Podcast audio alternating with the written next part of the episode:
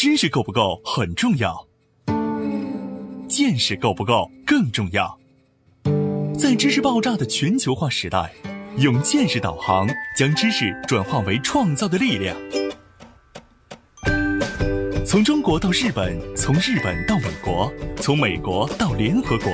两位日本大学教授，三十多年海外经历，三百六十个日本行业观察。王礼华、陈立行对话日本社会各界成功华人创业者，从微观出发，为您解读各行业小题做大的智慧源头。对话日本三百六十行，发现小题做大的非凡智慧。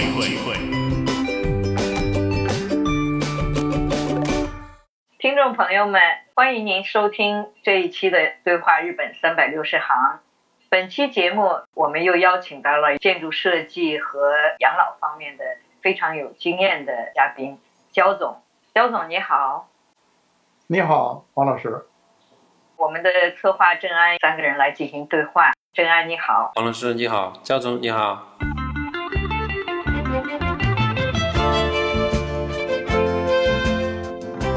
适老化住宅改造非常有利于老年人居家养老。现阶段，中国和日本相比，适老化住宅改造面对哪些问题？该如何有效解决？要想做出一个好的养老院，需要有哪些方面的知识储备？日本都有哪些老年人专用的产品设计？加强与日本养老产业交流合作，我们将获得哪些发展好处？目前，国内社会闲置房产越来越多，老人福祉住房需求却越来越高。面对社会逐步走向老龄化的现象，我们该做哪些努力？日本有哪些过往发展经验值得我们借鉴？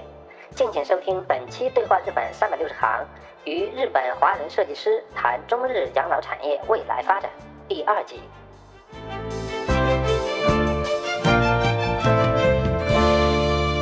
焦总，乌镇很成功的那种。后来我看到他们的一些宣传，说他们有一些东西都是还没发卖，在几个小时之内全卖完了。那是什么项目？严格的说是 CCRC，就是可持续照料型退休社区。哦，它本身就是面向养老，就是健康它是一个养老，对，它是个康养项目，它是个养老项目，因为它里面有七万多平米的这个康复医院。有三万多平米的老年大学，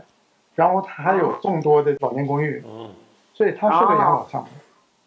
哦，怪不得。所以当初他们的团队也来日本访问的时候，我也接触过，对他们房子里面的设计怎么样适合老人哈，非常重视。所以当时我就跟松下的一个以前叫松下电工，现在是跟松下电器合起来的，他们的一个。数据方面的设备的部门介绍给他们，然后他们现在合作的很好哈，好像现在好多东西都是跟松下合作哈。我当时呢，因为跟松下也有一些具体的研究项目，就是感觉他们设计的这些东西哈，比如说老人住在里面，他的一些储藏柜呀，这些东西都是老人个子不高或者是不能爬楼梯凳子上才能够得着的这些地方。它都是自动的，可以在很低的地方可以一拉就可以把上面的架子拉下来呀。当初呢，松下的这些设备，包括这个厨房的那个柜子、碗柜都很高嘛，在炉子上面的这些柜子都是可以一伸手抓底下的东西，可以把它拉下来，里面放碗啊，放什么东西的。这些东西是当初我让松下相关的人去参观的时候，给他们在国内他们也做了一些项目哈。所以呢，乌镇这边在设计的时候就把这些都考虑进去了。老人在家里的生活的动线，还有生活的方式，就考虑的比较周到。所以好像说是卖的特别好那个房子。对他们的老年公寓，你刚才讲这些东西，严格的说都属于适老化的这个范畴。适老化的，比如说这个呃硬件的设计、建筑的设计，包括一些里面的用品、一些器具。一些橱柜，这些都是适老化的，因为大部分的老年人是在社区和在家里面，所以更多的需求应该还是在社区。哦，包括这个居家的适老化改造，包括居家的一些适老化的一些用具、一些产品，这些其实大量的需求还是在社区里面。对，最近好像听一些相关专业的建筑设计啊、建筑施工的这些朋友在讲，国内现在一般的公寓、一般的住宅呀，什么这些也在开始 reform，咱们叫什么？改造。好像是说在改造方面也越来越希望把原来的老旧住宅也改造成为适老化住宅，就是你刚才说的适老化。对，但是呢，这里面就有一个问题，因为。比如说日本，日本它进行这种老年人在的这个家庭进行适老化改造的时候，政府是有补贴的，政府是补贴最高二十万日元，但是我们是没有补贴的。我们起码目前的中国这个老年群体的这个特点是，不愿意把钱花到自己身上，所以他就 宁愿我去克服一下，我去忍一下。所以呢，就是中国的这个住宅的适老化改造，呃，雷声大雨点小，已经喊了很多年。但是因为是需要这个老年人自己去出钱，虽然政府也有一些补贴，但是补贴的力度还不是特别够，所以这个适老化改造呢推进的并不是特别好。哦，那还是有一些问题哈。对，不仅仅是这个家里面的适老化改造，整个比如说小区里面、社会这些适老化改造都是需要的。哦。是的，是的，这个是一个整体化的概念。对，整个社会的这个认识，这种理念，我觉得都要有一个提升才行。对对对，因为现在很多老人还是不是为自己活着呢，还是为子女、为带孙子辈儿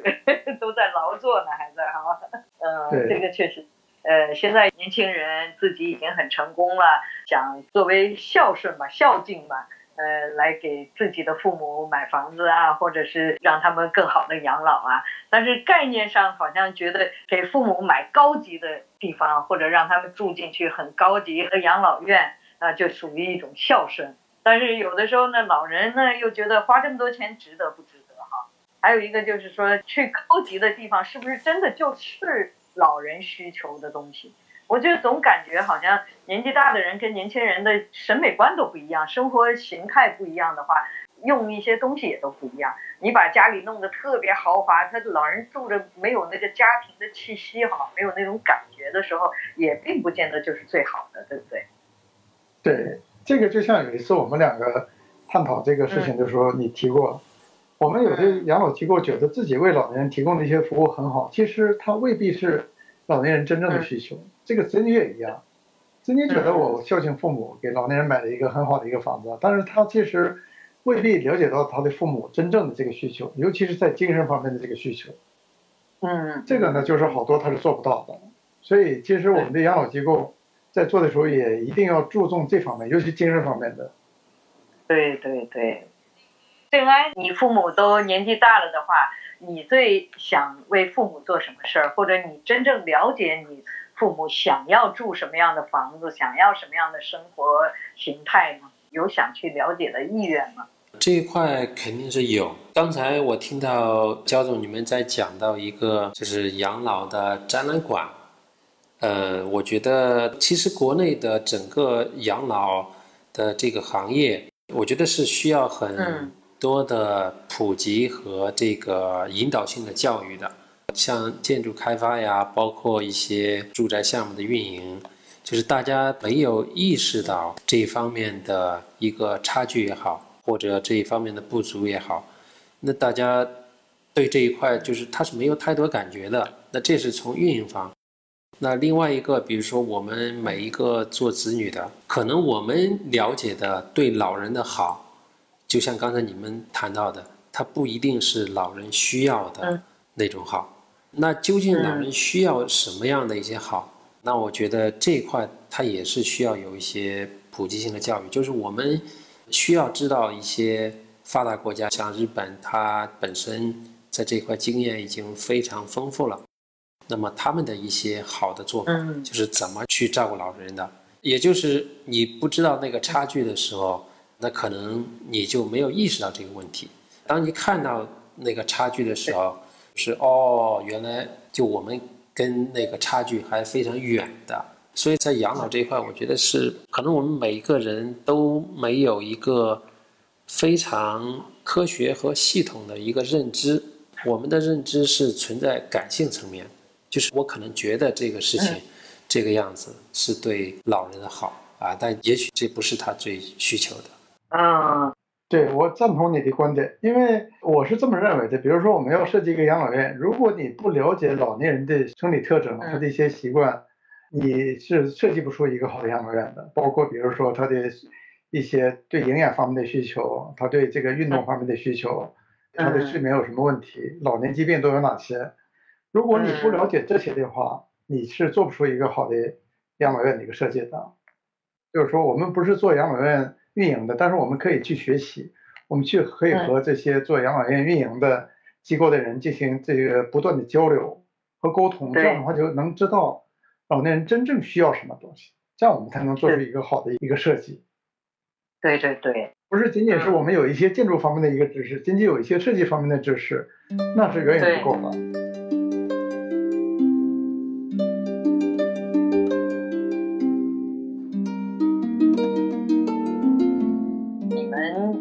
长期的同时跟这个协会是等于一体的这种关系的设计公司，可能中国还不是很多哈。专门有这个后续专业支持的这种设计公司，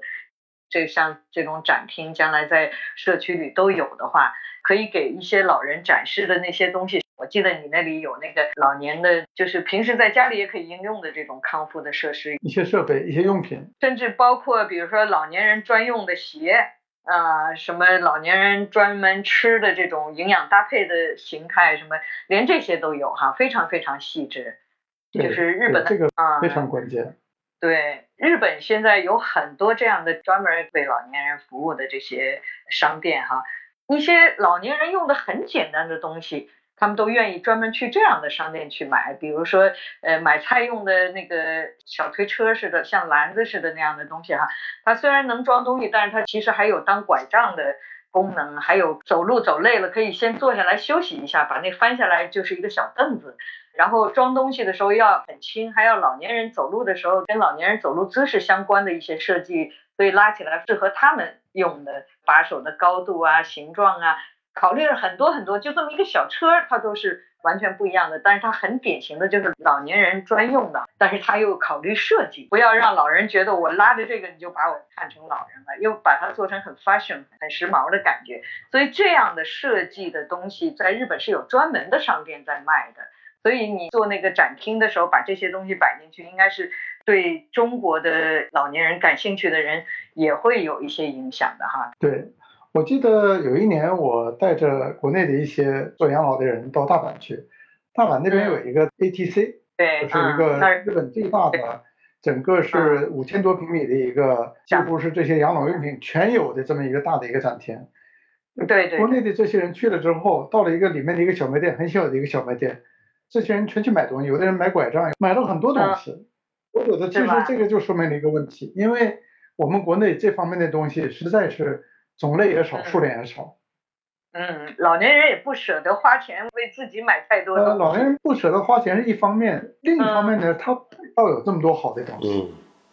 嗯。因为我们确实在这方面做的工作是不够的，也与我们这个养老产业的起步比较晚也是有关系的。对对对。所以我觉得从这个意义上来说，我们加强和日本的这个交流，肯定对我们是有益处的。我们可以少走一些弯路。对，已经好多年前了哈，有朋友来找我说，点名要日本哪个公司生产的东西，他在国内有这个销售渠道，说想进口。其实我看了一下他给我写的那个单子，有很多都是房间里搁的小东西，比如说扶手，或者是这种小柜子，就是适合老年人的，还有在洗澡间里放的，老年人坐着可以洗澡的，还有老年人泡池子的时候进去的时候要有一个踏板，否则他。跨进去的时候容易摔跤，还有怎么扶的，就这些东西，它实际上也跟这个设计相关哈。房间里面老年人在那儿生活的时候怎么样方便？这些东西在你设计的时候，你有考虑吗？设计这些养老设施的时候？嗯，这个是要考虑的。日本人管它叫福祉住环境，我们应该加一个字，福祉居住环境。居住环境为什么前面加了一个福祉呢？要有一个。适老化就是一个要改善你的物理环境，让老年人呢有一个非常适合他，比如说防摔倒啊、防滑倒啊，先有一个物理环境，然后他还有一个社会环境。社会环境就是什么呢？就是大家对老年人的一些特性、一个特点要有一个非常广泛的一个认知，这样的话才能做到，比如说不至于像我们有一些公共场所啊，连坡道都没有，然后那个电梯需要专人管理的，你一般的人你是开不了的。啊，所以这个就是，然后还有精神环境，精神环境呢，就是说对我们刚才讲的，对老年人这种他精神上的一些慰藉，不仅仅是养老院里面的老年人有这个需求，在社会里面，在居家里老年人也有这个需求，这个综合加起来呢，日本人管它叫福祉住环境。我觉得这个，不管你是在做养老院的设计，还是做这个社区啊、居家的这个养老服务方面，这些都是要必须要考虑的。嗯嗯嗯，对的。我们现在说的适老化改造，仅仅是一个改造的一个物理环境而已，而且是往往就是居家的一个适老化改造。那小区呢？小区当然也是需要的了。那出了小区之后呢？当然也是需要的了。所以这是一个很艰巨的一个呃任务，长期的一个要需要社会有一个认知，普遍的一个认知，然后从政府啊到社会啊到企业啊到个人，嗯，这样的话才能够引起足够的重视，才会。能够改善的会快一些。嗯，前些年国内的商用的这些设计，包括商用的小区啊、买卖的公寓，追求的还是那个时候开发马上能卖掉，然后正好房地产又是峰值的时代哈，卖很多钱可以投资，这些方面是前些年很重视的。现在整体的基本上趋于平稳了哈，就是土地也越来越少了，城市里的最中心的地方开发越来越少了。其实就该向着这些呃老旧住宅的改造啊，呃或者是新建住宅的时候，就不光考虑它的豪华，而是要开始考虑生活了哈。所以这个咱公司在国内的工作业务，你觉得很有期待感吗？能够做更多的事情吗？我觉得就是首先在二零一二年的时候就开始关注养老，这个是没错的，因为房地产不可能再回到几年前那个辉煌那个时代。这是不可能的了，因为人口老龄化，包括有的地方已经接近饱和。但是另一方面呢，对养老，包括机构在内，这些这个需求是非常大的。所以今后我认为会有一类需求会很大，因为在一个城市里面，它的这个闲置出来的这个房子会越来越多。但另一方面，这养老的需求非常大，所以怎么样能够把这个社会上闲置的这些建筑有效的和养老。来进行一个有机的一个结合，这是一个我认为会是今后的一个发展方向。事实上，我们现在也有好多，比如说有的这个酒店啊，它经营不善，或者是它这个客源不足，有的要把它改造成一个老年公寓，或者说改造成一个养老院，或者是有一些商务楼要改造成这种和养老相关的这种，这个需求是越来越多，今后会更多。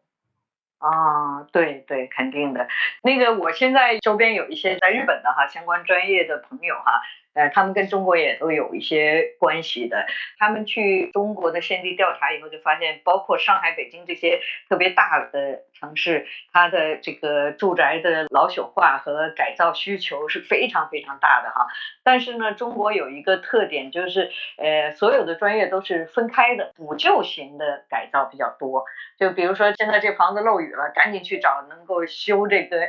漏雨专业的人，而且就是哪儿漏补哪儿。现在呢，日本的它的建筑的行业呢，有一个特征，就是它的不管是你从设计到施工到最后的管理，它都是一体化的。比如说，十年一次必须要整个外墙要重新装修，十年一次下水道要修复，这个是整体的一套东西哈。然后归哪儿管，全都是很严格的，不是说每一个一直要用到坏才去修理哈。这个也是一个特点。那比如说，中国的老旧住宅要设计成适老化这种的，就是将来有没有可能变成这种定期的，而不是说我现在需要这样的时候我才来改，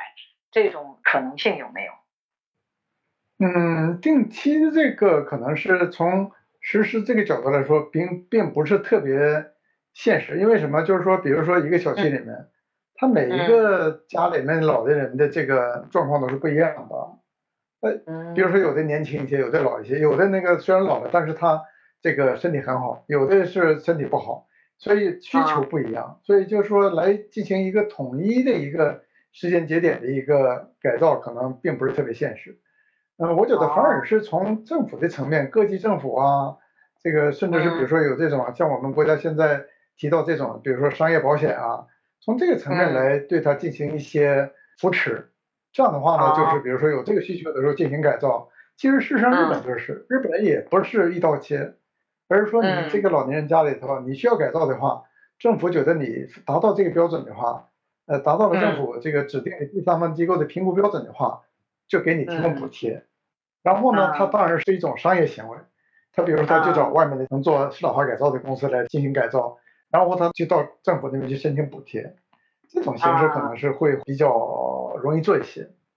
对，适老化改造呢，它严格的说，它不影响建筑的使用。而你如果对一栋公寓楼修缮的话，它是需要这个业主的，比如说五分之四或者多少同意之后，才能进行这种程度的改造，进行这种程度的修缮。适老化呢，是属于里面个体的一个这种个性化的一个需求。对对，我觉得这两个可能是还是有点性质不太一样。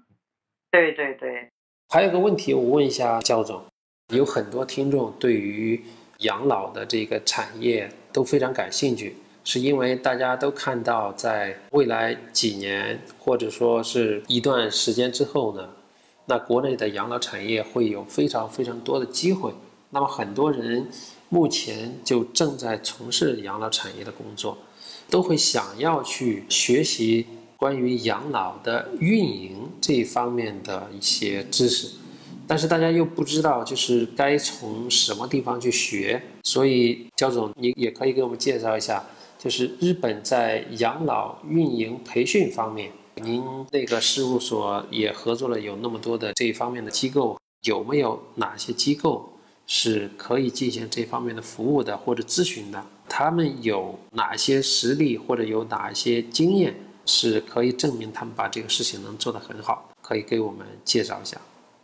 嗯，好的。日本的东京东证一部，就是说东京证券市场，相当于是上海 A 股吧，上市的一个咨询公司。它是有一个团队是专门做养老咨询的，在日本有几百家养老机构啊，包括一些企业呀，是他的客户。所以呢，我觉得如果我们的听众里面有这个需求的话呢，我们就可以通过这个机构呢，就是和他们进行一些交流，进行一些互动，甚至包括进行一些人才培训方面的一些合作，包括接受到他们去参观，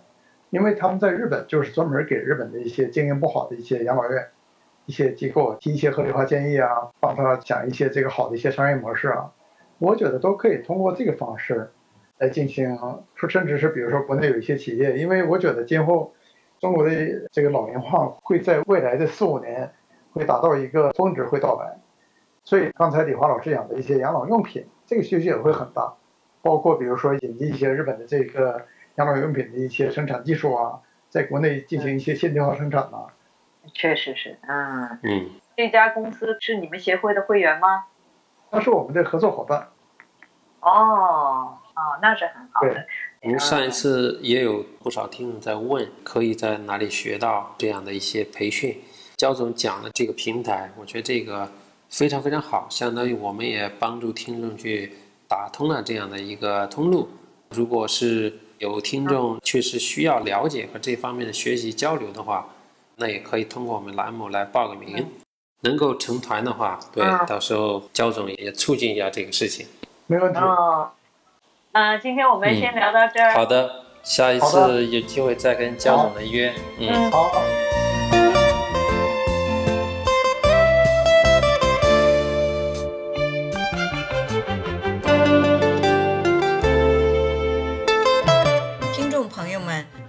您想了解《对话日本三百六十行》节目相关内容，请在微信添加朋友公众号里输入“对话三六零”。搜索“对话三百六十行”公众号，点击关注与我们交流。